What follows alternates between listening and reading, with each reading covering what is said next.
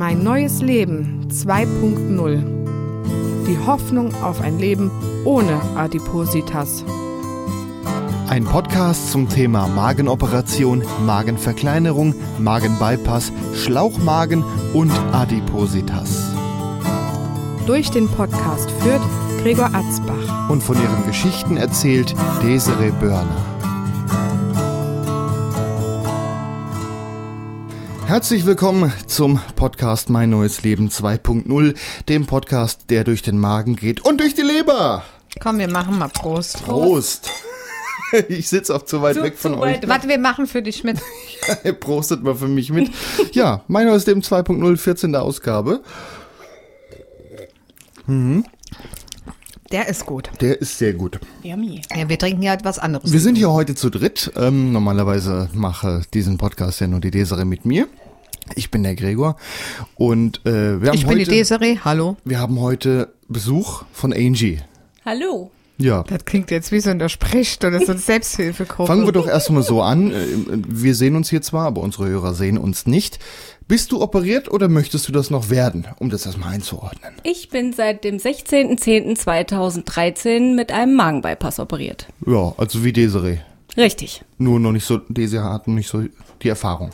Ähm, das Was? heißt, ja, Angie, du kannst mehr berichten über, äh, ja, auch jetzt längerfristig, wie, wie, wie das Leben mit einem Magenbypass ist. Moment. Jedes Mal, wenn wir diesen Podcast anfangen, fängst du an mit mein neues Leben 2.0, ein Leben ohne Adipositas und es passt dir nicht. Und darüber klären, reden wir jetzt. Bin ich noch adipös? Kann ich es wieder werden? Das hätte ich jetzt viel später heute in Nein, der das machen wir Folge jetzt am geklärt. Anfang, weil du jedes Mal damit anfängst. Und wir fangen heute auch damit an. Ja, also, Bin ähm, ich noch adipös? Nein. Kann Also- ich, so, so, jetzt sie dann hat, sie, können wir sie jetzt schwankt den noch. Anfang der Sendung also sie schwankt umbauen. nicht wegen dem Alkohol, noch nicht. Ach so, Alkohol, ja.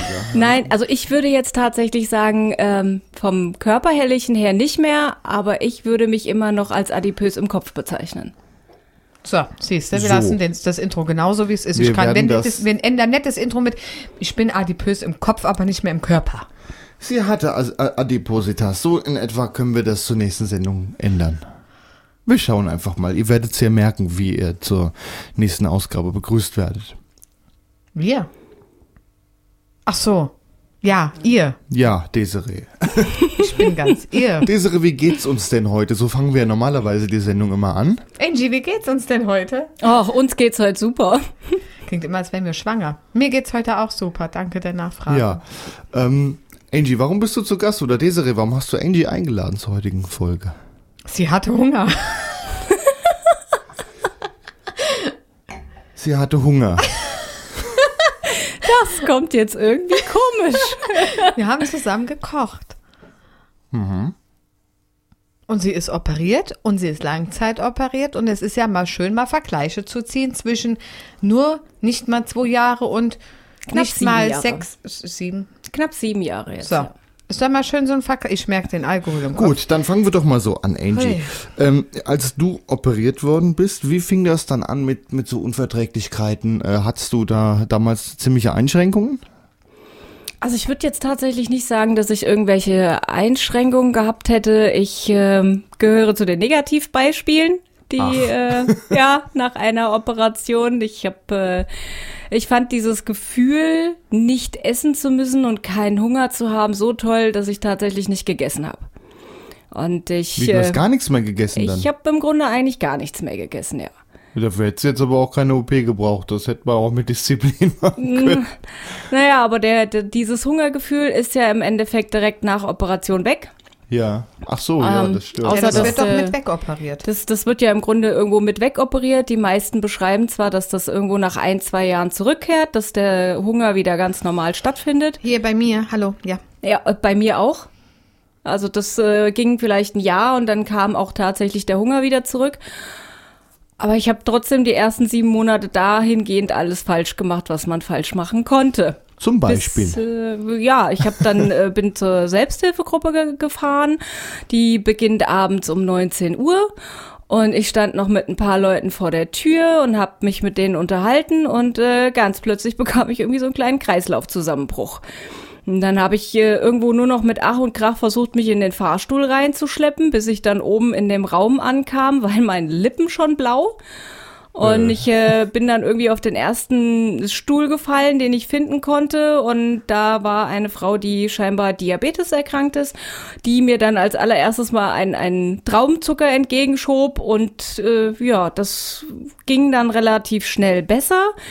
Und dann war das natürlich im Grunde gerade, als die Gruppe eröffnet wurde, die Vorstellungsrunde vorbei war, wurde dann gefragt, was denn gerade mit mir gewesen ist. Und dann habe ich gesagt gehabt, na ja, so Kreislaufzusammenbrüche habe ich äh, in letzter Zeit hin und wieder mal. Und dann wurde ich gefragt, was ich gegessen habe. Und ich konnte da keine Antwort drauf geben. Weil du nichts gegessen hast. Richtig. Also ich hatte zwar den äh, gegen 12 Uhr nachmittags bei meiner Oma was gegessen, aber als ich das ganze Revue passieren hab lassen, war das eine halbe Pellkartoffel. Ja, das ist jetzt nicht so, was man für als Energiebedarf von Tag braucht, eine Mm, halbe nein. Pellkartoffel. Also ich habe auch tatsächlich das Essen vergessen. Ja. Also kein Hunger weil, mehr weil kein zu haben. Hungergefühl, einfach nicht Genau. mehr dran gedacht quasi. Ja, ein, einfach nicht mehr dran gedacht. So einfach nur einen ganz normalen Tagesrhythmus gelebt, aber das Essen fiel irgendwie hinten runter. Und das hat mich viel, viel, viel Kraft gekostet, viel Muskelmasse gekostet. So schlimm, dass ich nach, ich glaube, 60 Kilo Abnahme nicht mehr imstande war, wirklich meine Füße hochheben zu können. Also eine Treppe hochzugehen, war mit 60 Kilo weniger ein, ein Kraftakt vom Feinsten. Anstrengender als vorher? Äh, das war kein Vergleich. Ich Ah. habe das einfach nicht mehr geschafft, die Beine hochzuheben. Aber du hast dann gemerkt, äh, Essen muss jetzt doch irgendwie sein. Genau, der Appell kam dann aus meiner Selbsthilfegruppe von der Klinik aus, die dann gesagt haben, so du musst essen und versuch dich ähm, irgendwie wieder auf diesen Kopfhunger zu fi- fixieren, so einfach nur auf, wo du Gelüste erstmal drauf hast, um einfach wieder in den Essensrhythmus überhaupt reinzukommen. Ja. Und das habe ich gemacht. Und dann habe ich äh, irgendwie Teewurst für mich entdeckt. Die war dann Okay. äh, in dem Moment genau das, was ich wohl gebraucht habe. Und das heißt, ich habe dann ganz langsam angefangen, Teewurst zu essen, ähm, ein Viertel Toastbrot und das ging dann nach oben und ich meine, Teewurst ist ja, wie wir wissen, nichts Gesundes. Aber Och. genau das hat im Grunde diese ja, Nährstoffe irgendwo geliefert, die ich dann gebraucht habe. Und als ich dann wirklich angefangen habe, wieder zu essen, wurde das mit der Kraft auch relativ schnell besser. Und irgendwie eine Uhr stellen, so nach dem Motto, um zwölf esse ich was und äh, nachmittags vielleicht eine Kleinigkeit und abends. Äh, das äh, ging dann irgendwann, hat das wieder angefangen, weil meine Großeltern, bei denen ich im Haus lebe, die haben immer zwischen halb zwölf und zwölf gegessen. Und dann habe ich mir halt irgendwo vorgenommen, halt da dann mitzuessen, wenn, wenn die was übrig hatten oder sowas. Oder die Oma hat gesagt, ich sollte dann mitessen. Und dass ich dann gegebenenfalls abends äh, noch mal selber was gekocht habe oder einfach nur Tomate mit Mozzarella gegessen habe. Aber das wurde dann irgendwann besser. Wurde denn das Treppenlaufen auch dann wieder besser? Ja, sobald die Energie wieder da war, nachdem ich wieder angefangen habe zu essen, war Also dir auch hat's- die Energie wieder da. Dir hat's dann nicht an Muskeln gefehlt, sondern einfach an Energie, um die, die Muskeln, Komplett. Die da waren, anzutreiben. Ja, Also, Also ging, dann ging ja noch viel mehr wahrscheinlich gar nicht so richtig. ja, also ich habe äh, irgendwie gesagt bekommen, ich sollte äh, einen Job äh, probieren. Ähm, wenn dann nachts diese äh, ähm, Autos fahren zum Zeitung austragen, dass die einfach nur den Zeitungsausstellern die dahin werfen und dann sich die Zeitungsaussteller das holen und bin dann einen Abend mitgefahren. Das Problem war aber, dass ich mich äh, kaum in dieses Auto reinheben konnte. Also ich habe den Fuß nicht so hochgekriegt, dass ich in diesen Sprinter reingekommen wäre und ich irgendwo versucht habe, massiv mit Zittern im ganzen Körper überhaupt in das Auto reinzukommen. Das heißt, arbeiten ging dann auch nicht. Arbeiten ging in dem Moment dann auch überhaupt nicht.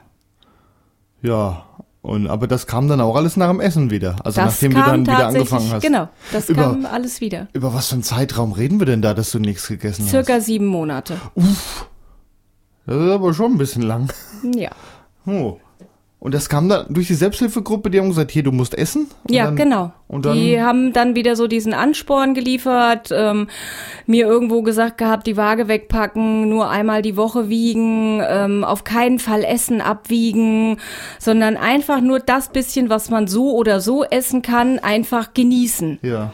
Und ich hatte mich aber einfach irgendwo so auf dieses ähm, auf diese Mengen fixiert, dass ich die abgewogen habe und bei jeder Kleinigkeit dachte, es wäre zu viel oder weiß ich nicht. Das hat irgendwie den kompletten Raum in meinem Leben irgendwie ausgefüllt. Desiree, hast du dir jemals Essen abgewogen? Nee. Du, hast du ich drauf losgegessen? Hab, ja, ich habe drauf losgegessen und so lange gegessen, bis nichts mehr gegangen ist. Und wenn voll, dann voll. Oder? Ja. Hm. Aber ich habe ja auch von Anfang an gegessen. Ja, ja, Ich du, du ja ja diese, diese, ich sag jetzt mal, Stress Esspause gemacht. gar nicht, ja. Ja, ich hatte ja den Stress auch gar nicht. Dass ich, also ich habe, es hieß dann ja, der isst doch einfach mal einen Fruchtzwerg oder so, wenn du Hunger hast am Anfang. Ah ja, habe ich gemacht. Ja, ich habe Babygläschen gegessen tatsächlich. Die werden zwar jetzt irgendwie in, in vielen Gruppen oder so werden die verpönt, Wieso? ähm, weil angeblich ja so so ähm, Zucker oder irgendwie sowas zugesetzt ist, was ja Babys aufbauen soll. Ja, da gibt's aber auch solche und solche, oder? Genau. Und ich habe äh, tatsächlich halt dann ähm, Fruchtgläschen gegessen und ich habe aber aus einem Babygläschen drei Mahlzeiten gemacht, Oh. weil da Da einfach ja nicht, viel mehr ging. Ja, und der Magen nicht an Essen mehr gewöhnt war. Und der Magen dann, also wie gesagt, so die Babygläschen oder sowas, die habe ich an sich schon irgendwo gegessen. Aber halt einfach so geringe Portionen, dass ich einfach so wenig Kalorien irgendwo zu mir genommen habe, dass da nichts mehr zum Verbrennen da war. Ja. Dass mein Körper halt äh, ziemlich darunter gelitten hat. Wie war denn noch die erste Zeit nach deiner Operation? Also du hattest jetzt diesen, diesen Fehler halt nicht zu essen.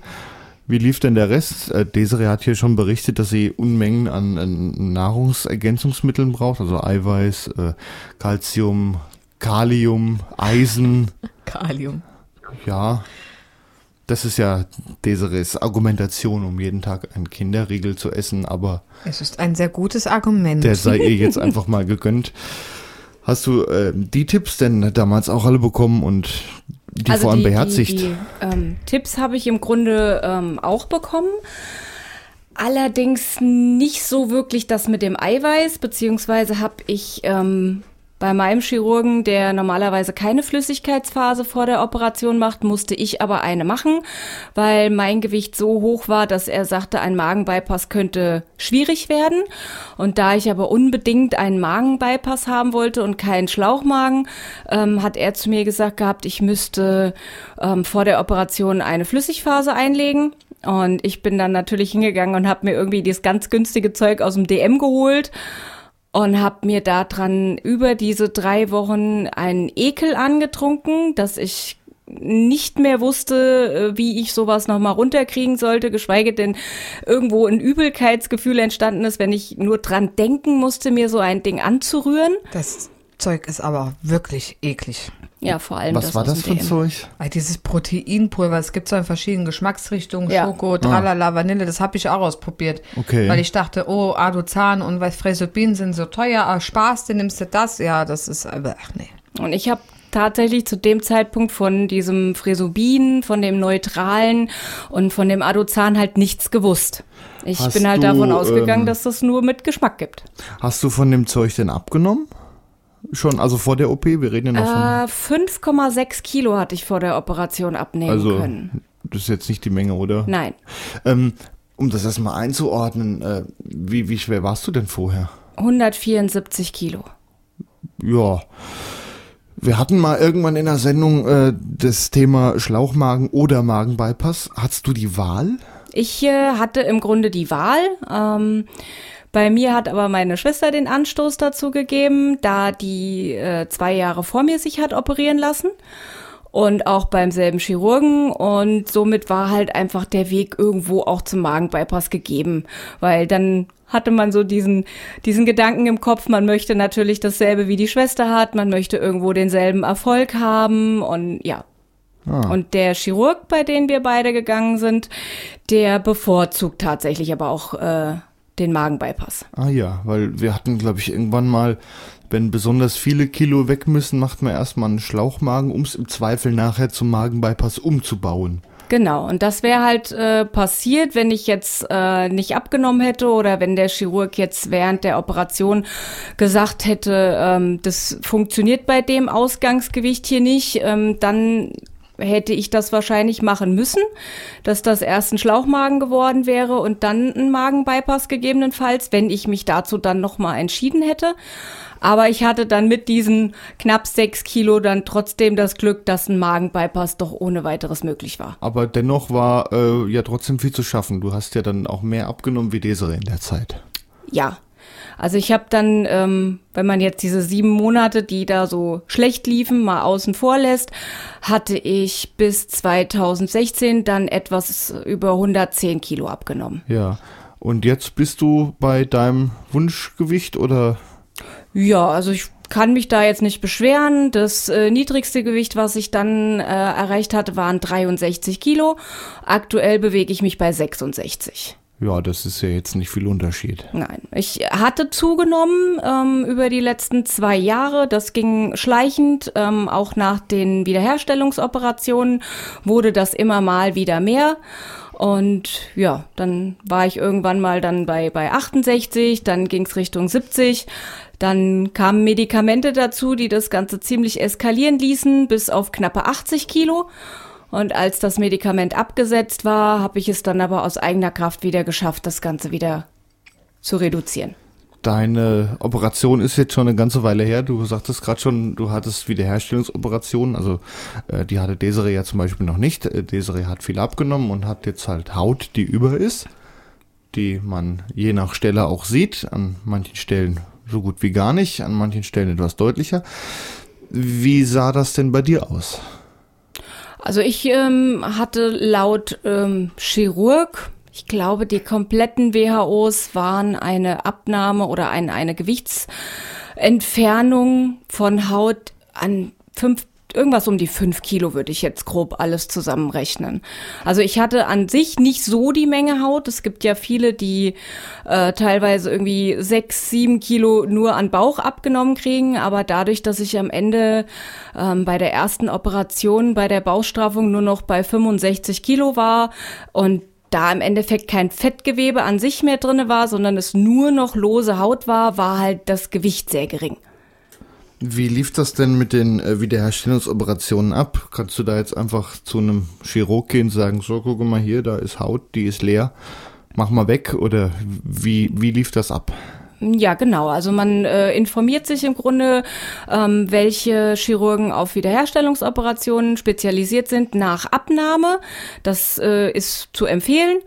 Also Und also das sind extra Chirurgen. Man geht jetzt nicht zu irgendeinem. Nein, Arzt also das sollte man jetzt nicht machen. Also zumindest wurde mir das geraten, dass man definitiv zu einem Chirurgen gehen sollte, der auch auf ähm, Adipositas spezialisiert sind. Also auf Menschen, die nach starker Gewichtsabnahme Haut entfernt bekommen wollen. Aber jetzt nicht zwanghaft Leute, die eine Magen-OP hatten. Man kann ja auch auf andere Art viel abnehmen.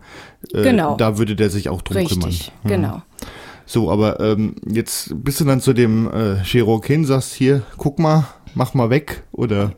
Ja, genau. Also im Grunde macht man sich ein Beratungsgespräch aus, äh, wenn man sich äh, auf irgendeinen Chirurgen oder auf mehrere auch, äh, die man sich dann rausgesucht hat. Dann man hat äh, die Wahl, sich jeden Chirurgen anzugucken, wenn man sich nicht direkt irgendwie für einen entscheiden kann, macht die Beratungstermine aus und dann guckt man halt, äh, wo die Sympathie halt einfach stimmt wer, wo man sich irgendwo einfach am besten aufgehoben fühlt. Weil für mich ist einfach im Nachhinein das Vertrauen zu einem Chirurgen das Wichtigste, was, was es geben kann. Also für mich war das, dass ich diesem Chirurgen so zu 1000 Prozent vertraut habe, dass ich auch völligst ohne Angst in jede Operation rein bin. Also durch Gespräche Vertrauen aufgebaut. Genau, also es war im Endeffekt tatsächlich schon beim allerersten Beratungsgespräch. Er hat sich sehr viel Zeit gelassen, ähm, als es dann darum ging, sich auszuziehen, ähm, sich vor einen großen Spiegel zu stellen, was äh, schon eine ja, schwere Überwindung ist, wenn überall alles hängt. Und dann halt auch die Begutachtung über sich ergehen zu lassen. Aber den Chirurg, den ich mir ausgesucht habe, der hat das alles so wunderbar gemacht.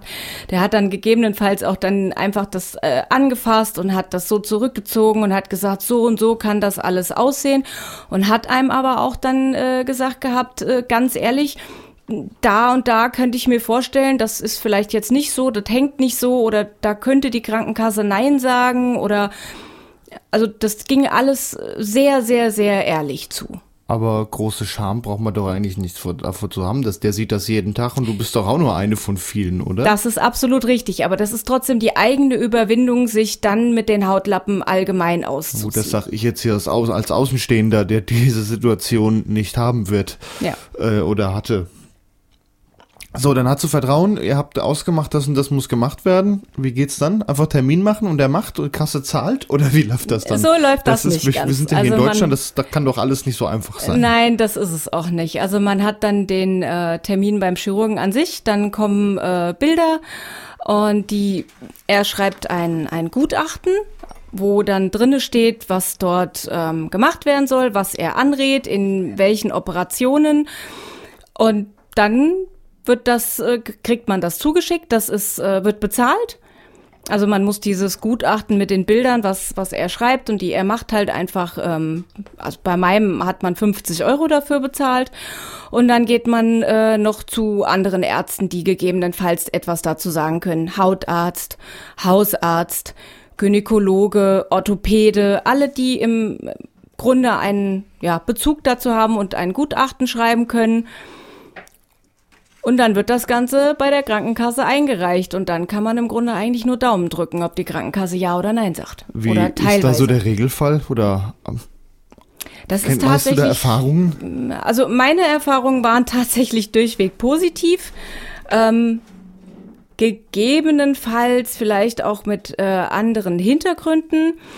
Ähm, ich hatte kurz vorher, ähm, also ich war eigentlich an meinem Gewichtsstillstand angekommen und das war auch dokumentiert. Und zwei Wochen äh, nach meinem Termin beim Chirurgen bekam ich eine äh, Diagnose, dass ich unheilbar krank bin. Und die hat mich in ein sehr psychisch tiefes Loch gestoßen, was dann zur Folge hatte, dass ich innerhalb kürzester Zeit nochmal 13 Kilo verloren hatte. Und das darf eigentlich nicht passieren. Du hast eine Diagnose bekommen, dass du unheilbar krank bist, unabhängig aber von dem Magen. Unabhängig von dem Magenbypass, ja. Mhm. Da können wir gern ja nachher nochmal drüber reden, von Ja. wie das, das das auch noch beeinflusst. Ähm, ja, du hast dann bei der Krankenkasse beantragt, hier, ich möchte WHO, also Wiederherstellungsoperation machen.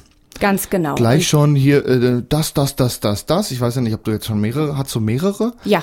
Äh, hast du gleich alle beantragt oder ja, lief das alles? wir haben direkt alle beantragt. Das hat äh, mein Chirurg gesagt, weil er meinte, wir sehen halt zu, dass alles, was operiert werden könnte, in dem Antrag drinsteht, weil wenn die Krankenkasse dann sagt, hier, das ist zu viel, dann genehmigen sie aber, genehmigen sie aber gegebenenfalls teilweise. Ah, also auch- sie auch können auch Trick teilweise eigentlich. Bewilligen. Ja. Wenn jetzt sechs Operationen drinne steht und die Kasse sagt, naja, zwei bewilligen wir, dann funktioniert das auch. Also vielleicht auch mal lieber eine mehr beantragen, dass er was zum Ablehnen oder man Verhandlungsspielraum hat. Genau, das Ah. so, so ungefähr kam das rüber. Dann, das ist, denke ich, ja, das ist ja ein äh, fast jeden, oh gut, wenn man ein Auto verkaufen will, dann verlangt man ja auch erstmal mehr, wie man haben möchte, dass man was zum Verhandeln Richtig. hat. Das, Genau. Ja, kann man an der Stelle auch gu- gut gebrauchen, den Tipp, denke ich. Ja. Und dann ist der Krankenkasse So, jetzt, aber jetzt habt ihr viel beantragt, ne? ja. Und was kam zurück? Im Grunde kam ein Schrieb zurück, mit dem, vor dem ich am meisten Angst hatte, weil denen die Gewichtsdifferenz aufgefallen ist.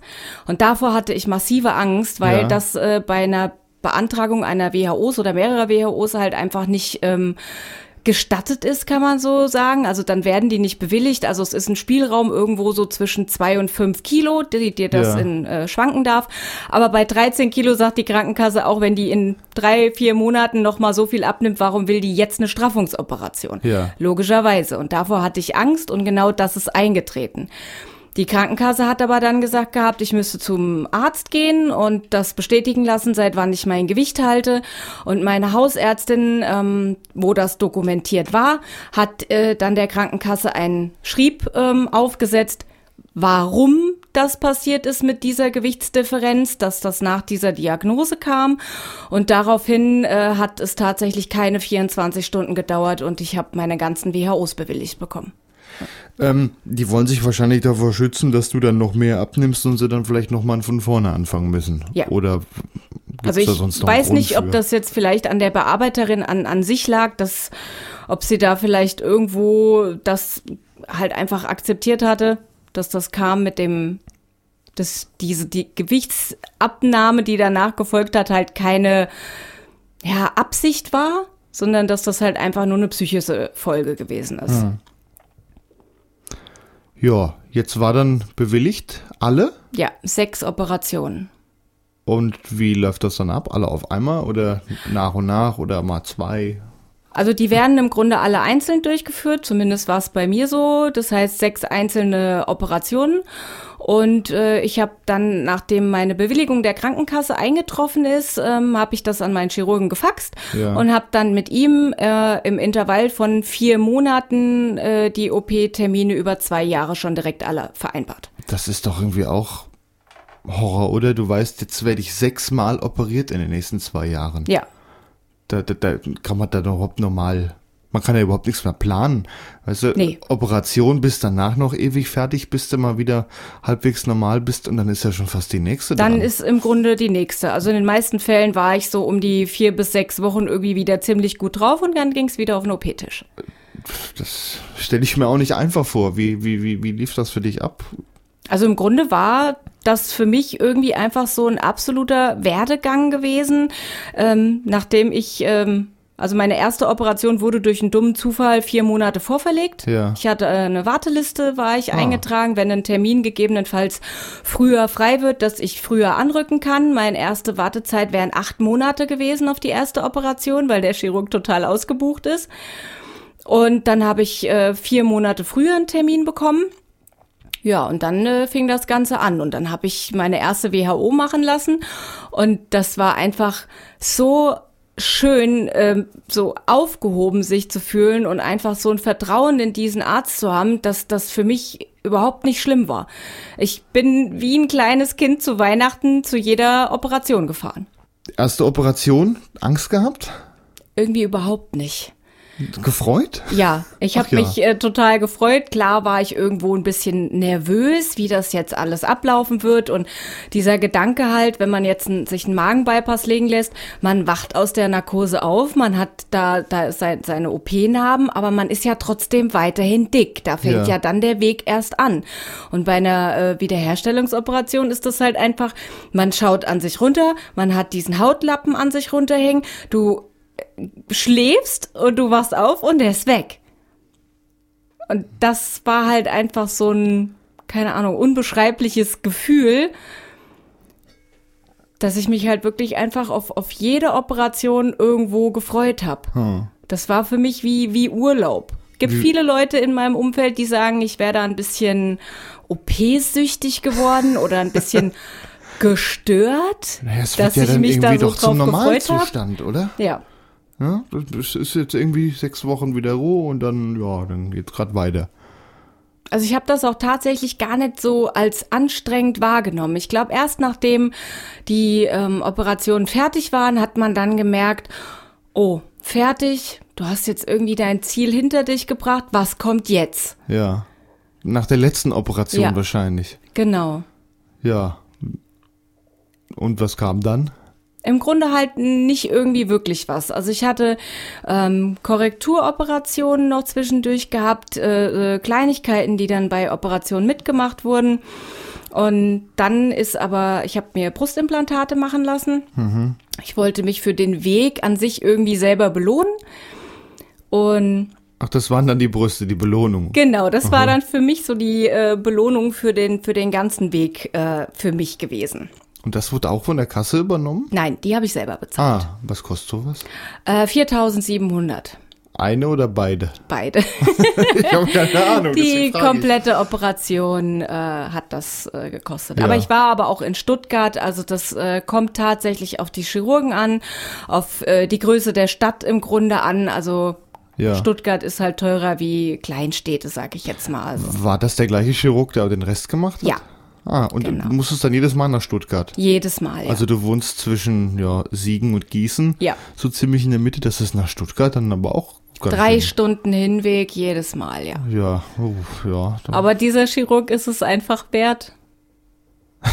Okay, wir werden jetzt hier trotzdem keine Namen nennen. Ähm, das kann sich ja dann jeder selber raussuchen. Ja, das ist nicht sehr schwer. Ja, äh, vor allem gibt es ja auch noch andere gute und wir wollen jetzt, Definitiv. keinen irgendwie besonders positiv oder negativ nennen. Nein, das ist einfach nur meiner. Und deswegen betone ich auch immer, dass die Leute sich mehrere angucken sollen, weil einfach die Sympathie stimmen muss. Jetzt hast du Operation, also Wiederherstellungsoperation, bist dann wach geworden. Kann man sich dann bewegen? Also im Grunde kann man sich dann schon bewegen. Ähm, bei der Baustraffung ist es ein bisschen anders. Da liegt man tatsächlich auch die kompletten ersten 24 Stunden mit Katheter. Da sollte man nicht aufstehen. Ähm, bei den anderen Operationen wird man sehr schnell mobilisiert. Und man hat Bewegungseinschränkungen, definitiv. Äh, wie lange? Also gerade beim Bauch stelle ich es mir schwierig vor. Wenn man irgendwas hochhebt, merkt man sofort. Also wenn man mal Muskelkater im Bauch hat durch Arbeit, was auch immer. Und man hebt was hoch, den Bauch merkst du an jeder Ecke und ne, egal was du tust. Wie schlimm war es beim Bauch dann in den nächsten, ja, oder wann ging es wieder normal? Also es hat sich eigentlich immer wie ein Muskelkater angefühlt. Ja, also es war jetzt gar nicht, dass man irgendwelche massiven Schmerzen hatte oder sowas. Die ersten drei Tage sind schon nett ohne, aber die liegt man im Krankenhaus und bekommt Schmerzmittel. Und ja, danach ist es wie ein, ein Muskelkater und durch das äh, Zusammennähen halt äh, in, in der Leistengegend, sage ich jetzt mal, oder so der, der unterste Schnitt, äh, man läuft eine Zeit lang etwas wie eine 80-jährige Oma gebeugt. Und ab wann kann man wieder einen Kasten Wasser hochheben? Das dauert. Also ich weiß nicht genau, wie die Zeiten zu 100 Prozent, aber ich würde Minimum acht Wochen anteasern. Aha. Ähm, konntest du dann überhaupt alleine wohnen? Oder kamst du, wie kamst du klar? Also an, an der Baustraffung an sich würde ich schon sagen, ähm, wenn Hilfe da war, war es natürlich super, weil man halt irgendwo viel liegen muss, man muss hochlagern, äh, einen Knick äh, in, in die Kniekehle halt reinmachen, Kissen drunter legen, dass halt die äh, Spannung auf der Narbe nicht so gegeben ist, äh, dass der Zug da rausgenommen wird. Aber an sich, man hat halt ein, ja, ein Buddy an, so ein, so ein Stützkorsett, was man dann, sag ich mal, anhat, was das Ganze halt irgendwo noch stabilisiert, Druck ausübt. Und ich habe keine Ahnung, ich glaube, nach einer Woche habe ich schon wieder in der Küche gestanden und habe gekocht. Ja, das sind dann einfache Bewegungen, das geht dann. Ja. Ja. Also man muss schon vorsichtig sein. Man sollte nicht schwer heben, man sollte jetzt nicht zu viel bewegen. Ja, man kann so einen Kasten Wasser auch einzeln ausräumen. Das ist richtig und das sollte man auch. ja. Ähm, wie fühlst du dich jetzt nach der, den ganzen Operationen? Alles ist quasi gemacht. Oder ist alles gemacht? Oder es sind, ist noch, alles sind gemacht. noch so Sachen, wo du denkst, ach, ach das hätte man ja auch noch mal äh, oder, oder bist, mhm. bist du zufrieden? Also ich bin im Grunde mit der Arbeit des Chirurgens total zufrieden. Allerdings ist mein Bindegewebe so bescheiden, dass äh, meine Beine und meine Arme jetzt nicht sind, mit denen ich jetzt wirklich glücklich wäre. Hm. Aber du willst jetzt nicht nochmal unter das Messer. Also da die Arme ich jetzt versucht habe schon, also sie sind dreimal operiert worden und es nutzt nichts. Ja, also mein dann Bindegewebe. Ja auch nicht viel. Ja. Nee, das ist äh, einfach so schlecht, das sackt absolut wieder nach. Ähm, es ist definitiv nicht so wie vorher. Ähm, da soll man sich jetzt nicht irgendwie einen falschen, vor, falsche Vorstellung haben. Ähm, aber ich bin da vielleicht einfach nicht mit so viel Selbstbewusstsein äh, gesegnet, dass mir das dann egal wäre. Wie sieht dein Körper jetzt aus? Hast du viele Narben? Ja. Also ich habe äh, viele Narben von den Operationen, aber dadurch, dass äh, der Chirurg super ist und ich halt einfach keinerlei Probleme hatte, wirklich mit Wundheilungsstörungen oder sowas, äh, sieht man die Narben nicht. Ja. Ähm, also zeig, würdest du dich jetzt im Schwimmbad im Bikini zeigen? Das ist eine schwierige Frage. Wenn ich die Beine verstecken könnte, dann vielleicht schon. Okay, warum? Weil die Beine für mich so das äh, schlimmste Manko sind. Also diese ähm, Operation hat für mich eigentlich keinen großen Effekt gebracht. Hm. Ähm, meine Beine waren, als ich dick gewesen bin, ähm, so ein bisschen nach vorne gewölbt, also einfach so überm Knie, dass da so eine Wulst irgendwo gewesen ist. Und durch das Abnehmen ist es da runtergesackt. Und die Operation ähm, findet halt im Innenbereich des Oberschenkels statt, dass man das da zusammenklappt. Das heißt, die Beine sind halt trotzdem Sie bewegen sich beim Laufen, es ist immerhin immer die ganze Zeit so eine Wellenbewegung in den Beinen und ähm, die, ähm, ja, dieser Überschuss über dem Kniebereich von oben, den kann man nicht wegoperieren. Also da Ah. gibt's im Grunde keine Operationsmethode für. Wenn es die geben würde, hätte ich das mit Sicherheit auch irgendwo beantragt oder machen lassen. Aber die gibt es nicht. Heißt, würde nicht gehen, man sieht halt ein, oder man sieht halt dann de- deutlichst eine Narbe. Die würde man dann quer über dem Knie, würde man die Ah. halt sehen und die kann aber gegebenenfalls auch Probleme verursachen. Ach, okay, ja, dann ist Ähm, ja, ja, überhaupt gar wenn- kein Grund da, wirklich daran zu gehen. Richtig. Aber es ist halt leider Gottes sehr unglücklich, dass die, ja, dass ich halt äh, übergewichtig halt so proportioniert war und die Abnahme das halt im Endeffekt dann auch einfach nur so hat hängen lassen, ist halt unglücklich. Aber sonst die Narben äh, sind so, dass man schon genauer gucken müsste. D richtig. Auf Ja. jeden Fall müsste man genauer gucken, damit man sie wirklich sieht. Hm. Ja, dann. Desiree, du äh, hörst jetzt schon die ganze Zeit gespannt zu. Du möchtest ja irgendwann auch äh, Haut entfernen lassen bei dir. Ja. Wie fühlst du dich jetzt, nachdem du schon mal so die Erfahrung von Angie gehört hast? Ja, gespannt, ob ich es überhaupt durchkrieg. Und wenn ich es durch habe, wahrscheinlich. Wir wissen ja jetzt, dass wir da verhandeln müssen. ja, ich wollte ja nicht so viel. Ich will ja eigentlich nur den Bauch. Ja. Ich meine, ich könnte jetzt noch die Oberschenkel beantragen und die Brüste, aber Ja, beantragen solltest das. Das habe ich jetzt wohl rausgehört. Und, und, und wenn da, du kannst ja immer noch sagen, ach komm, lassen wir doch bleiben, wenn sie ja sagen. Angie nickt schon wieder. Okay, ja.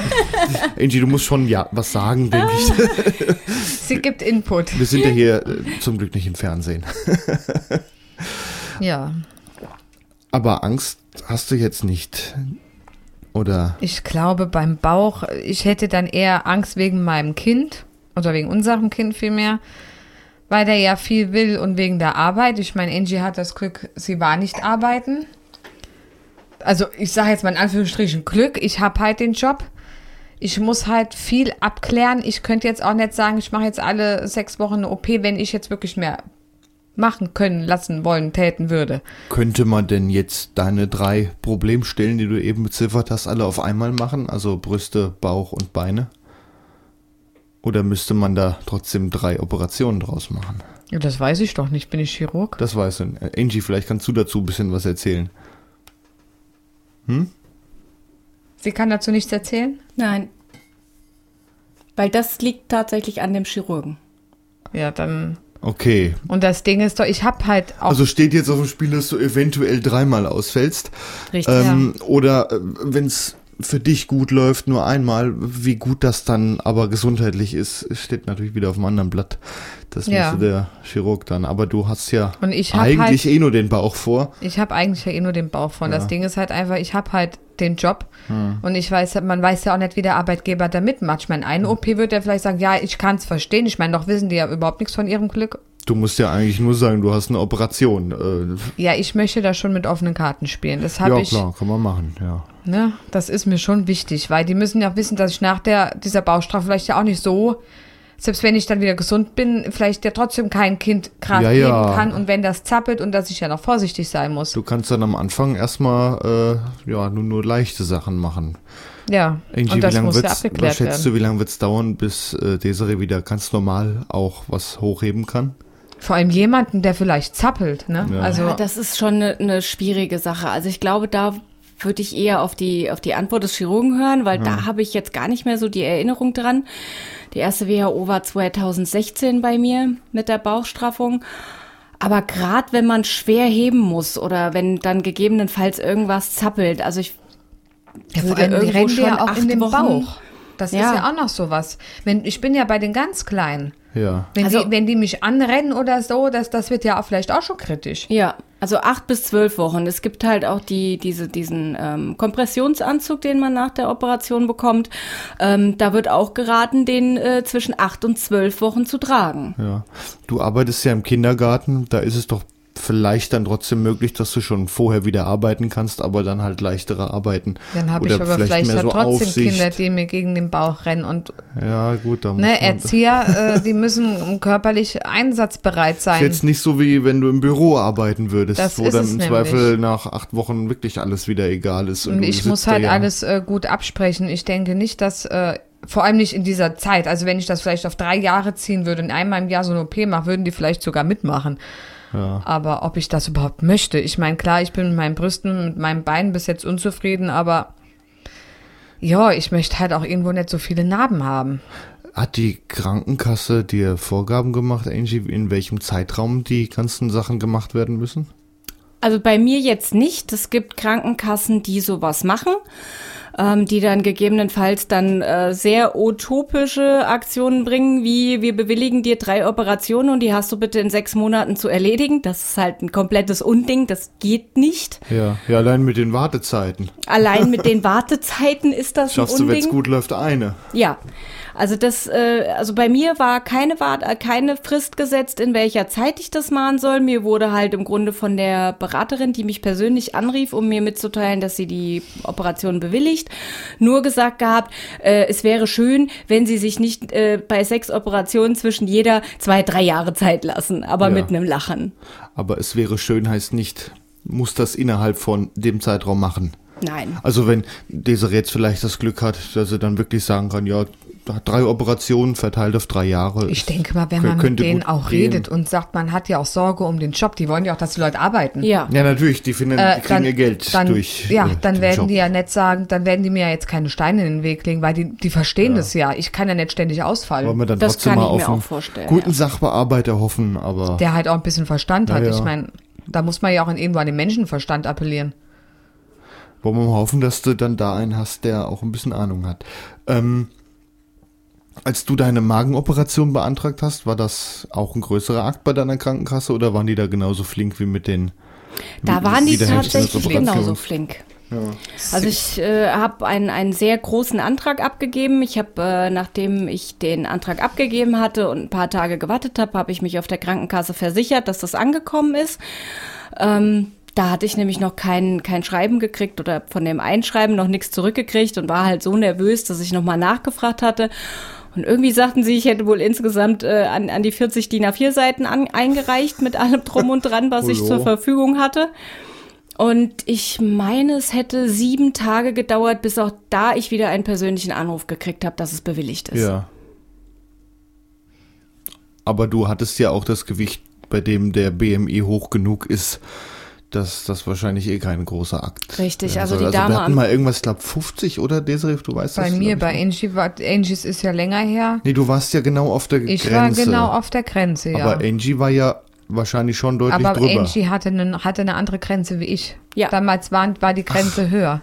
Ach so. Damals bei 2013 war diese BMI-Grenze, ähm, wo ein vereinfachtes Verfahren möglich ist, noch bei 60. Und was hattest du, weißt du es noch? 61,61. Oh, so drüber. Ja. Ja, also Richtig. wahrscheinlich, vielleicht ging so deswegen so schnell. Ja, ja also ist die- drüber, alles klar, Bewilligung. Ja, die Bearbeiterin, äh, die mich persönlich anrief, hat gemeint gehabt, das wäre an der lebensgefährlichen Grenze und Ach deswegen würde Zeit. das bezahlt werden. Ja. Aber die haben jetzt nicht gesagt, warum haben sie denn so viel Papier geschickt? Ist doch klar, hat doch eine Seite gereicht, BMI Nein. hoch genug. Nein. So einfach ist es dann auch gesagt. nicht. Man will ja auch auf Nummer sicher gehen. Guck mal, bei mir hätten sie es ja auch einfach durchschwinken können, weil ich den schon den passenden BMI Ja, hatte. du, du warst Und Grenzfall, haben, ja. Und wir haben, ich habe ja trotzdem das MMK, heißt doch MMK. MKK. Ja. Ach, MKK. Du vertauscht jedes Ja, Mal die ich Buchstaben. weiß. MMK, multimodales Konzept. Guck mal, sie kann es sogar auf Deutsch. Ähm, Man kann es ja nochmal nachschlagen. Wir haben ja hier alte Podcast-Folgen, in denen wir, in denen du da sogar noch mittendrin warst. auf jeden Fall habe ich das ja trotzdem alles gemacht, obwohl ich ja auf der sicheren Seite eventuell gewesen wäre. Ja. Einfach aber auch für mich. So im Nachhinein, alles richtig gemacht? Alles richtig gemacht. Tja, jetzt muss ich das auch noch machen. Tja, Desiree, wird schon werden. Ich habe Angie an meiner Seite. das wird- Du sagtest eben, du ähm, hast die Nachricht bekommen, dass du eine unheilbare Krankheit hast. Das kam während, also zwischen Operation und du hast genug abgenommen und den WHOs. Genau, in der Mitte, 2015. Ähm, ich weiß nicht, magst du darüber überhaupt groß erzählen? Ja, also ja. Was, was nicht- ist das für eine Krankheit? Multiple Sklerose. Jetzt habe ich das nur mal gehört. Erklär mir doch mal, was das ist. Das ist im Grunde eine Krankheit, wo mein ja, Immunsystem meine eigenen Zellen angreift. Ja, hauptsächlich im Gehirn, die Myelinscheiden. Ja. Und das heißt, irgendwann ist zu, vielleicht zu viel kaputt gegangen, oder? Also im Grunde fing das irgendwie damit an, dass mein Fuß plötzlich taub wurde und ich gedacht habe, der wäre eingeschlafen und das aber nicht mehr wegging. Ja. Und da habe ich mich äh, gewundert, wie das denn äh, sein kann, als ich dann Tag für Tag irgendwie mit einem tauben Fuß aufgestanden bin. Und dann bin ich zum Hausarzt gegangen und der sagte, ach, ist bestimmt nur ein eingeklemmter Nerv, da kann nicht viel passiert sein. Und hat mir Kortisonspritzen in den Rücken gegeben Ja. über vier Wochen. Und an dem letzten Freitag ähm, hat er gemeint, ist es weg? Und ich so, nein, ja, dann machen wir jetzt einen Termin beim Neurologen. Und das ging aber dann in dem Moment irgendwie Schlag auf Schlag, weil ich dann plötzlich ähm, den Samstag oder Sonntag, ich weiß nicht mehr genau, wann es wirklich anfing, plötzlich auf meinem linken Auge nicht mehr richtig sehen konnte. Es war komplett verschwommen, es war ein ganzes Geflimmer und da ich jemand bin, der sehr schlecht trinkt, bin ich davon ausgegangen, ich habe einfach nur nicht genug getrunken und habe dann sehr, sehr, sehr viel Wasser getrunken und es wurde aber nicht besser. Und dann bin ich den Sonntag zum Notdienst gegangen. Ja. Und was hat er gesagt? Der hat gesagt, Sie haben einen niedrigen Blutdruck. Trinken Sie Kaffee und legen sich ins Bett, dann ist es weg. Ja gut, die rechnen ja auch nicht gleich mit sowas. Und die wissen noch nicht, Vor allem wusstest du ja selber noch nicht, dass Nein, du das die wissen auch nicht, wie viel Kaffee die Frau neben mir trinkt. Also So. bitte, ne? Wie viel Kaffee trinkst du denn? Na also ich trinke manchmal so zwei Liter am Tag. Ja, das könnte da schon so hinkommen, ja. ja. Ja. Ja gut, und was war dann? Dann hast du dich mit Kaffee ins Bett gelegt? und Dann habe ich mich im Grunde mit, bin ich nach Hause gefahren. Ich habe, ich glaube, irgendwie was um die fünf, sechs Tassen Kaffee getrunken, mich ins Bett gelegt und hatte aber Gott sei Dank den Arzt gefragt, weil am nächsten Tag ein Feiertag war, Ja. was mache ich, wenn das nicht weggeht?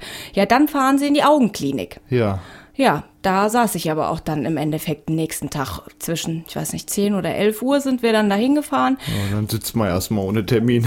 Dann sitzt man erstmal ohne Termin, dann auch noch an einem Feiertag. Die Ja. haben alle möglichen Tests mit mir durchgemacht und im Grunde war alles gesund. Die Augen waren ja in Ordnung. Genau, Oder? die Augen waren vollkommen in Ordnung. Und der einzigste Test, der mir bis heute nicht aus dem Kopf geht, war, dass dann irgendein Oberarzt kam und mir ähm, sagte, ich sollte bitte das eine Auge zuhalten, einen Stift aus seiner Jackentasche nahm mit einem farbigen Deckel und mich fragte, was der Deckel für eine Farbe hat. Ja. Und dann habe ich ihm mit dem linken Auge gesagt, es ist ein dunkelrot. Ja. Und dann sagt er, jetzt halten Sie das andere Auge zu. Und ja, mit dem rechten Auge war es ein hellroter Deckel. Und eine Farbwechselstörung auf den Augen ist irgendwo ein sehr starker Indiz für einen MS-Schub. So, jetzt haben die aber trotzdem gesagt, deine Augen sind in Ordnung. Ja. Und wie bist du dann da raus? Mit Ja, welcher hat, Info? hatte er denn die, hatte der denn schon so eine Idee, dass es MS sein könnte? Ich meine, Ich gehe mal davon aus, dass er die hatte, die hat er mir aber nicht mitgeteilt.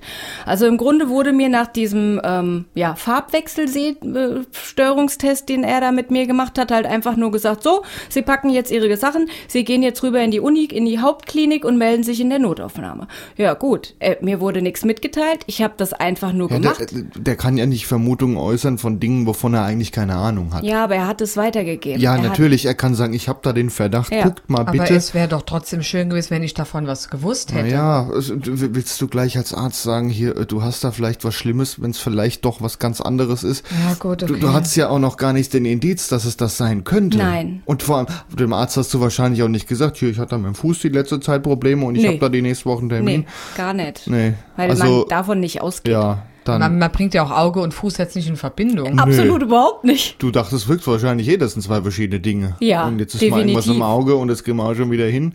Ja. Und das andere, da wird sich auch noch was, ja, wird sich auch eine Lösung finden. im Richtig. Und was war dann So, jetzt warst du, Notaufnahme? jetzt bist du in Notaufnahme, ne? Ja, genau. Und dann Und bin ich wusstest immer noch nicht, was du hast. Nein, absolut gar nicht. Ja. Und das hat auch noch vier Tage gedauert.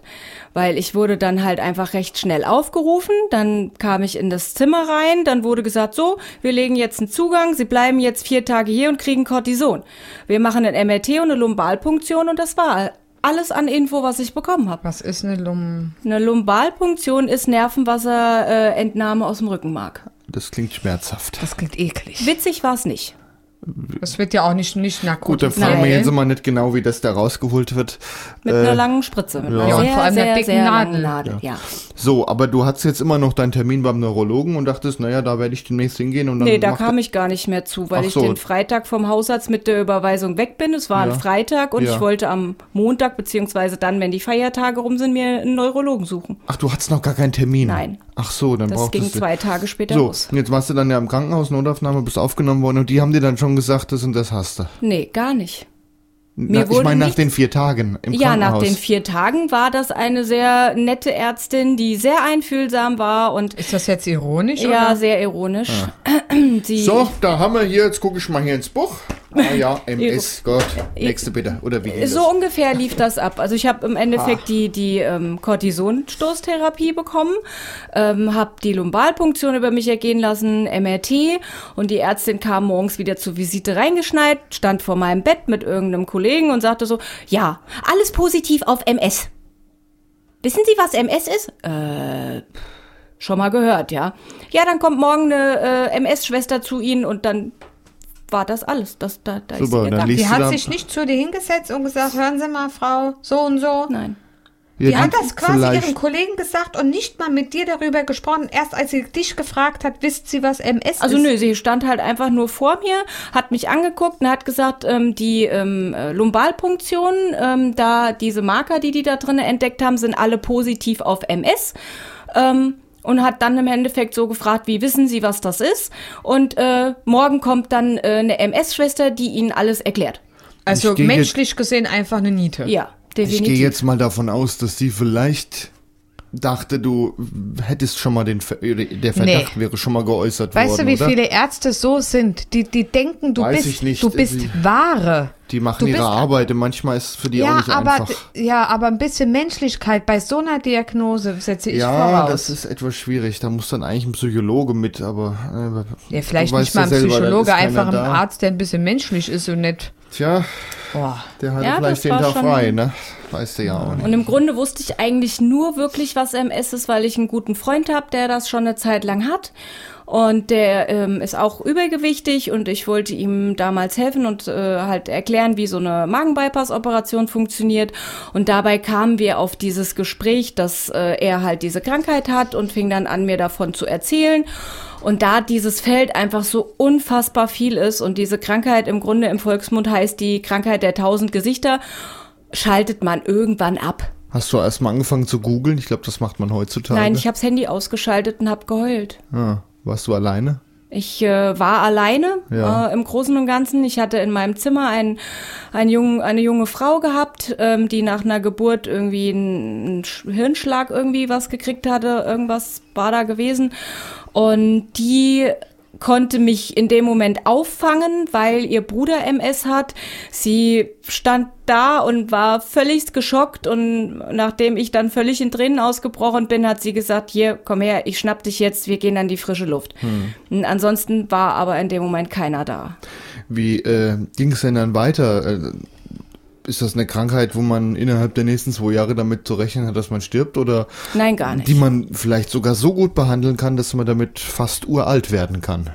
Also laut äh, so, so Daten heißt es, dass man mit äh, MS eventuell sieben Jahre weniger haben könnte. Aber es kommt halt auch tatsächlich auf diese Schübe drauf an. Ja. Und es gibt unterschiedliche Formen der MS. Aber sieben Jahre weniger, ich meine jetzt ein Raucher, für den ist auch Ja. sieben Jahre weniger, ist, ist, ist kann man trotzdem recht alt mit werden. Ja, auf und, jeden Fall. Und wenn du vorher äh, 107 hättest werden können, kann man ja immer noch 100 werden. Genau. Also heißt jetzt nicht unbedingt, dass man früh stirbt. Nein, überhaupt nicht. Aber man ist eingeschränkt, oder? Es kommt tatsächlich halt einfach drauf an, wo diese ähm, Schübe oder wo die ähm, Herde, die das dann sind, diese Entzündungsherde im Hirn sitzen und welche Nervenbahnen beeinflusst werden. Aber das weiß man vorher nicht. Das weiß man vorher einfach nicht, weil diese Herde können in der Brustwirbelsäule auftauchen, in der Halswirbelsäule und im Gehirn. Also weißt, also das hat sich ja geäußert mit Fuß ist taub und dann Ja. später das Auge. Du weißt jetzt also auch nicht, was das nächste sein könnte, wo Nein. du mal komische Symptome hast. Richtig. Aber es ist ja jetzt auch weggegangen mit Auge und Fuß. Wodurch? durch das Cortison. Also das heißt, wenn wieder so ein Schub kommt, kriegst du Cortison, das ist weg. Genau, hochdosiertes Cortison. In der, das sind immer bei der ersten Cortisonstoßgabe sind das äh, 1000 Milligramm, drei bis fünf Tage. Dann kommt man nach Hause, äh, zwei Wochen. Wenn die Symptome sich nicht gebessert haben, bekommt man dann noch mal drei Tage mit 2000 Milligramm Cortison. Ähm, das ist aber eine Masse. sollte das auch nicht helfen, gibt es eine Plasmapherese und das ist sowas ähnliches wie eine Blutwäsche. Wie viele dieser Schübe hast du denn seitdem? Das ist eine gute Frage. Ich glaube nicht, dass ich sie gezählt habe, aber es waren immer mal so ähm, ja, Taubheitsgefühle, ähm, dann das, ähm, die Taubheit mit dem Fuß, äh, der Schub auf dem Auge. Ähm, ich konnte zwischenzeitlich mal mein rechtes Bein nicht mehr hochheben. Das war absolut nicht mehr machbar. Also Ja. es waren ja Warum auch immer. Muss man dann auch direkt ins Krankenhaus, wenn man merkt, man hat einen Schub? Also äh, es wird gesagt, wenn ein Schub, äh, vier, also wenn ein Symptom 24 Stunden dauerhaft da ist, soll man ins Krankenhaus gehen, Also weil ist dann nicht ist gleich, oh, Beintaub 112 anrufen. Nein. So, so ist es nicht. nein. Also 24 Stunden sollte das Symptom dort Ja, da dann sein. kann man dann auch in aller Ruhe da und dann kann man in aller Ruhe noch ins Krankenhaus fahren. Ja. Ja. Aber es eilt da nicht. Also das brennt da nicht. Nein. Ab wann würde es denn brennen, wenn ich mal ganz salopp fragen darf? Das ist eine gute Frage. Also ich habe Du musst sie mir auch nicht beantworten, weil wir, weil wir wollen nicht, dass das kommt. Also, Nein, nein. Also ich habe tatsächlich einen Schub komplett ignoriert. Wie Was war das für ignoriert? einer? Ähm, ich habe an der Kaffeemaschine gestanden, ich hatte eine PET-Maschine und habe die, die, Sache mit dem Fuß? Nee, nee, ich Nee, habe noch was äh, ich hab die ähm, Pets permanent sind mir die aus der Hand gefallen. Und ich habe mir gedacht, Gott, bist du heute wieder schusselig, du Trampel. Also gar nicht in Verbindung gebracht. damit. Überhaupt nicht. Ich- Mir sind halt einfach nur mal immer wieder Sachen aus der Hand gefallen. Und ich Ja. habe mir einfach nichts dabei gedacht, weil ich allgemein zu der schusseligen Variante gehöre. Ja. Das stimmt. Und irgendwann kam ein stinknormales Kontroll-MRT, weil die Therapie, die bei mir angesetzt wurde, ähm, die, da war ein Kontroll-MRT alle drei Monate. Und dann bin ich ins Krankenhaus und habe meinen mein MRT-Termin genacht, äh, Wie gemacht. lange, wie lange danach war das? Boah, das ist eine gute Frage. Weil das müssen die auch nachweisen dann, ne? Also ich we- weiß tatsächlich nicht, wie alt dieser Herd in dem Moment dann schon gewesen ist. Das Okay. weiß ich nicht. Können die Das- das nachvollziehen? Nicht wirklich, nein. Okay. Man sieht nur, da ist was. Man sieht im Endeffekt nur eine Vernarbung da, wo der Kann, Herd dann gesessen wenn man hat. jetzt ein MRT von deinem Hirn macht, kann man sagen, ja, da, da, da und da, Ja. da war jetzt schon was. Ja, Krass. genau. Man, kann sieht dann das. ungefähr sagen, das ist für die Hände zuständig, da muss was gewesen sein oder Das weiß ich tatsächlich nicht, ob die das so genau sehen können, weil ich hatte zum Beispiel der Schub, der auf das Bein ging und das MRT hat zum Beispiel in dem Moment nirgendwo richtig einen aktiven Herd angezeigt. Also meine, äh, meine MS-Schwester, die für mich zuständig gewesen ist, die sagte, es kann tatsächlich auch Symptome geben, ohne dass man wirklich einen Herd im MRT findet, weil das Gehirn hat so viele ähm, Varianten, wo was passieren kann. Und diese MRTs sind ähm, je nach Schichten unterschiedlich. Also es gibt halt sehr hochwertige MRTs, die halt ganz präzise Schichten machen können und es gibt auch welche, die dann etwas größere Schichten machen. Ja. So wurde mir das mal erklärt. Aber es gibt wohl auch Symptome, die jetzt nicht unbedingt sofort mit einem Herd in Verbindung zu bringen sind, aber dann wird halt trotzdem Cortison gegeben, weil es heißt Symptombehandlung. Jetzt sagtest du, es kommt drauf an, was äh, für Stellen angegriffen werden. Wenn es jetzt die Lunge wäre, dann wäre das sowas, was zum Beispiel dann Geht zum das Tod denn überhaupt könnte. mit Oder der Lunge? jetzt, Gehört jetzt, hab jetzt ich als das schon Beispiel, mal. kann ja auch das Herz sein, Okay. was dann nicht mehr. Oder Ja, mich hat jetzt so irgendwas- interessiert, ob das überhaupt geht, aber eigentlich. Kann, kann das passieren oder nur so, ich sag jetzt mal so Sachen wie ja, ja, hier Arm, da Auge, da Ohr oder sowas. Also gehört habe ich das schon mal oder irgendwo gelesen, aber ob das jetzt wirklich der Fall ist, weil man nicht weiß, was man im Internet alles zu lesen bekommt, Ja, ja. aber es ist ja auch die Frage, geht es nur an einen Muskel, das sind die Nerven. die Nerven, aber die Lunge Ja, aber ist doch auch nervengesteuert. Ja, natürlich, alles ist äh, Ja, von dann, Nerven. Ja. dann in der Theorie. Aber ist ja die Frage, ob es dann die ganze Lunge macht oder nur so ein, keine Ja, Ahnung, nur so ein Bereich. So, so ein Zipfelchen, wenn so ein, Ja. ich habe schon gehört von Leuten, die haben nur noch eine halbe Lunge, weil irgendwas gewesen ist operativ. Äh, wenn es da nur einen kleinen Teil trifft, ist jetzt noch nicht, heißt das noch nicht, äh, das war's. Ja, also in den meisten Fällen sind es wohl Lähmungen, Taubheitsgefühle, Ausfälle, Kommen die denn wieder? Also wenn jetzt meinetwegen mit, mit deinem Fuß, das ging nach drei Tagen Cortison, war der Fuß wieder völlig Nee, me hergestellt. meintest du jetzt, es kommt wieder mit, da ist ja jetzt schon was passiert, da kann jetzt nicht nochmal was oder was nee, meinst äh, du? du, du hast jetzt kein Taubheitsgefühl im Fuß. Nein, Ja. Kommt das denn hin und wieder mal wieder an der Stelle, weil da mal was gewesen ist? Das kann bei Hitze passieren. Also Ach. das ist dann ein Uthoff-Syndrom.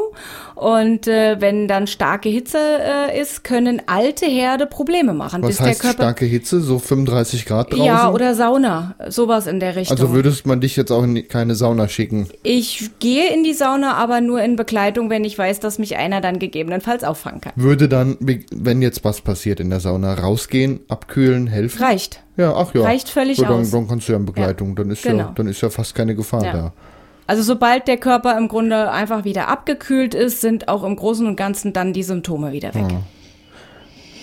Aber jetzt, dass du ewig in drei Tage Probleme mit deinem Fuß hast, kann man jetzt nicht sagen. Nein, gar nicht. Also das war äh, wirklich kein schwerer Schub gewesen. Dann wäre jetzt in meiner Theorie, wenn die Lunge mal was haben würde, nur zum Teil, das auch nur eine vorübergehende Sache, wo man vielleicht mal schwer Luft kriegt und nach ein paar Wochen geht es wieder ganz normal.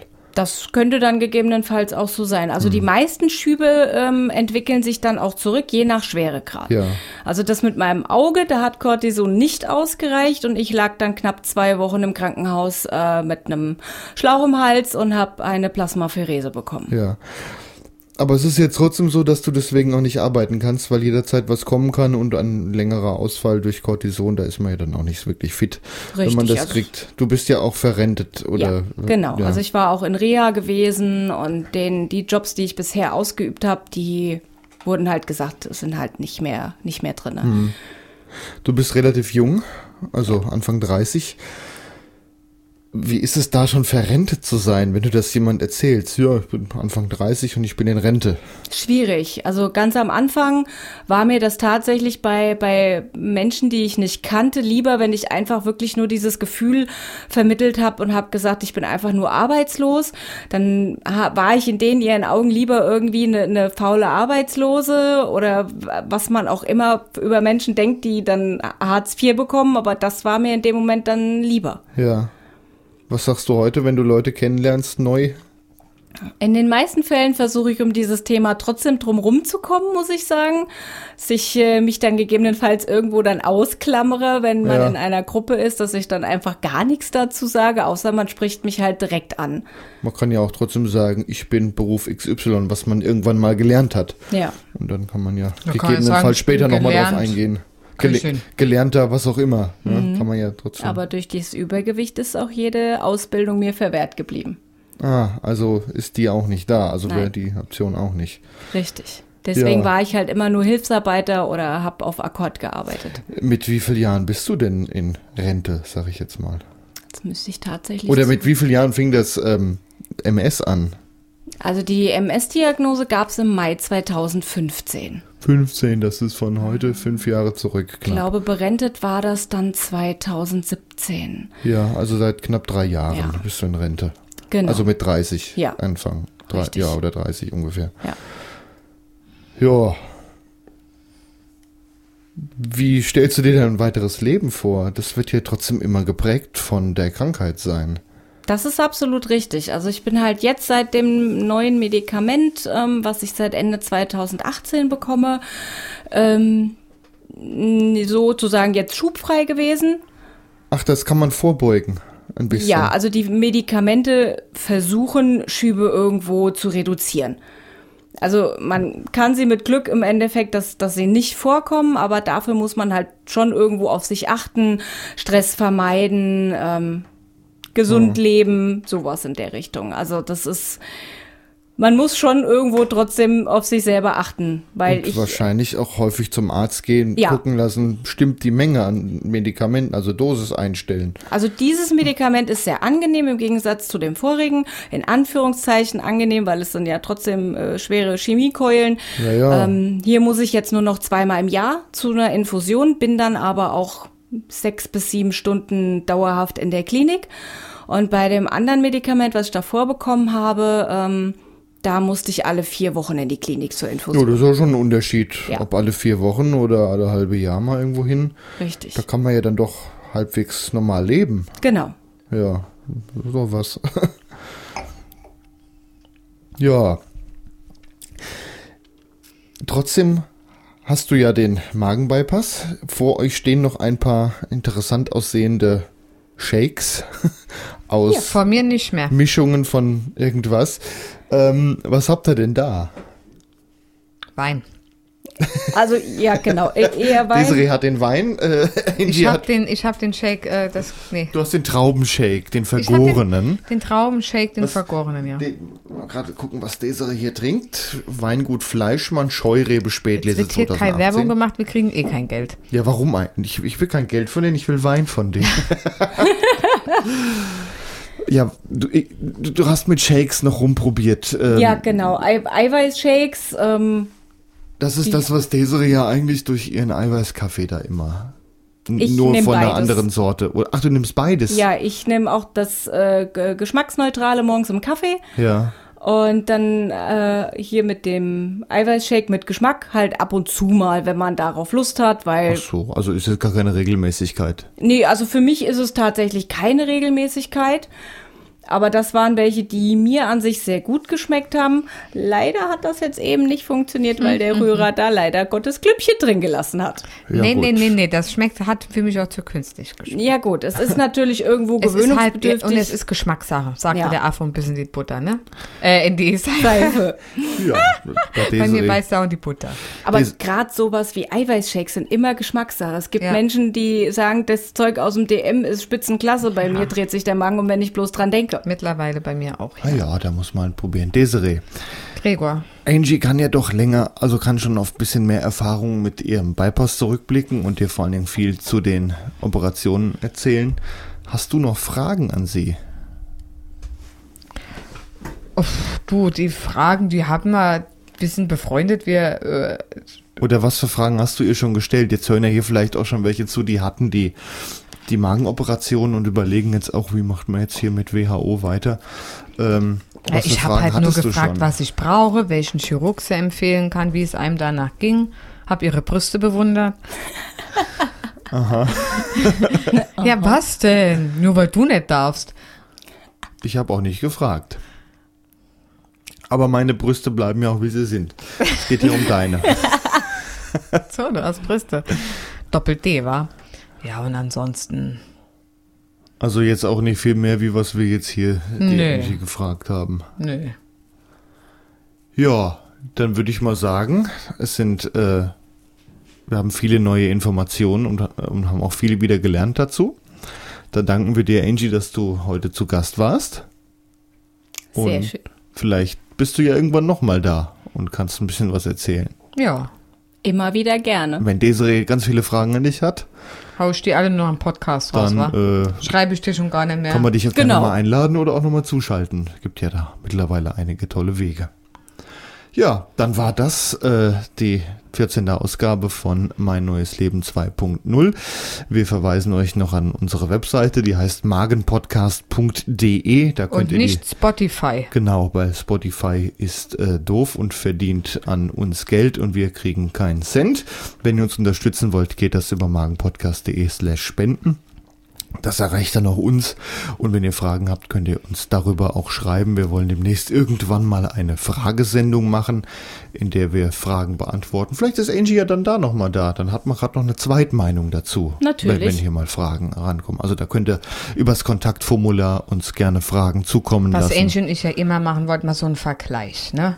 Vor der OP so ein Vergleich, wie war sie, wie war ich und so. Ja, das wäre stimmt. aber Über- vielleicht mal noch Über eine den, interessante. den Punkt vor der OP haben wir noch gar nicht gesprochen. ja, das machen wir dann in der nächsten Genau, Ausgabe. Dann, dann, dann habt ihr auch einen Grund, mehr. wieder reinzuschalten. Ja. ja. Von, dann machen wir das, vielleicht verbinden wir das mit der Frageausgabe, denn ich denke, da werden sich auch einige melden, die überhaupt mit dem Gedanken spielen, sich überhaupt operieren zu lassen. ja. Warten wir Erzähl einfach mal ab. Also magenpodcast.de, da ist ein Kontaktformular. Fragen darüber einschicken und wenn ihr uns was in den Hut werfen wollt, könnt ihr da auch auf Spenden klicken. Dann verabschieden wir uns. Vielen Dank, Desiree. Vielen Dank, Angie. Danke. Und ich bin Gregor und ich kann nicht mit anstoßen. Ich hau mir einfach das Glas gegen die Flasche. So, Sehr schön. Was habe ich hier eigentlich im Glas? Ich habe noch gar nicht geguckt. Ein Portugieser Weißherbst vom gleichen Weingut aus dem Jahrgang 2019. Prost. Prost.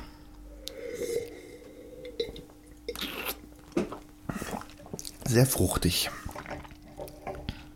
Macht es aus. Jo.